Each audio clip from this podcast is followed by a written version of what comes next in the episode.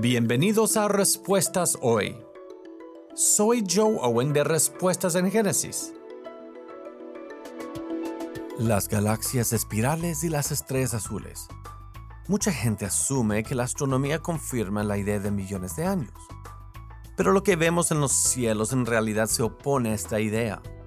Vemos hermosas galaxias espirales a lo largo de nuestro universo. Los brazos de esas galaxias están llenos de estrellas azules.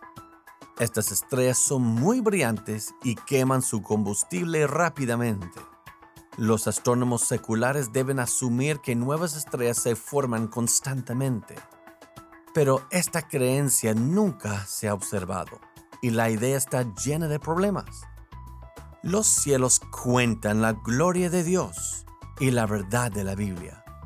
Las estrellas y otros cuerpos celestes se crearon en el cuarto día de la semana de la creación hace unos pocos miles de años, tal y como enseña la Biblia.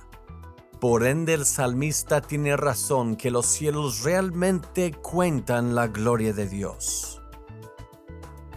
Si quieres aprender más sobre nuestros orígenes, el Génesis, la creación y el Evangelio, visita nuestra página web respuestasengénesis.org. Respuestasengenesis.org.